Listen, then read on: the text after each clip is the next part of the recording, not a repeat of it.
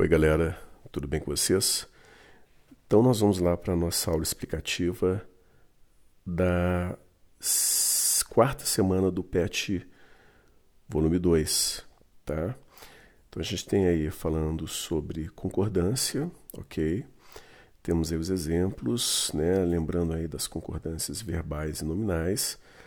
A gente está passando então agora para a questão 1. Então, ó, leia as frases seguintes e corrija os problemas de concordância verbal ou nominal que elas apresentarem. Então, ó, na alternativa A, a gente tem o seguinte aí, olha, é realmente louvável os esforços que vocês empreenderam para nos ajudar. Portanto, quaisquer que sejam os resultados, agradecemos muito, né?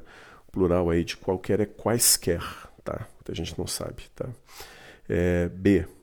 Quando eu reavi os livros, nunca mais os emprestarei. Quando eu reaver os livros, nunca mais os emprestarei, tá? Reaver é, tá aí no infinitivo, tá? Nesse caso, uh, ele traz aí uma situação que ainda não, não se concluiu, tá? E por isso a reavir seria uma concordância para algo que já uma ação concluída, né? Então, o pretérito aí que diz respeito a uma ação concluída, portanto, perfeito, ok?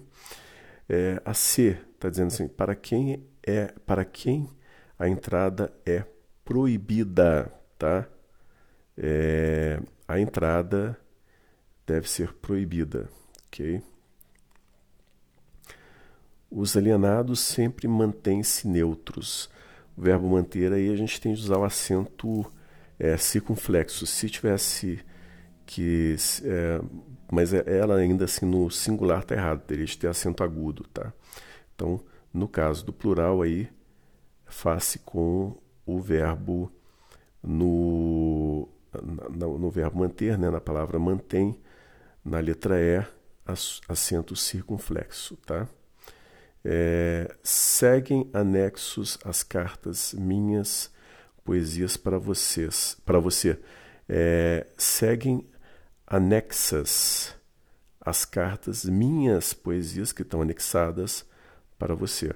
É, as provas que contivessem mais erros seriam comentadas, tá? Plural aí do verbo conter. Polvo e lula frescas serão servidos no jantar polvo e lula frescos serão servidos no jantar.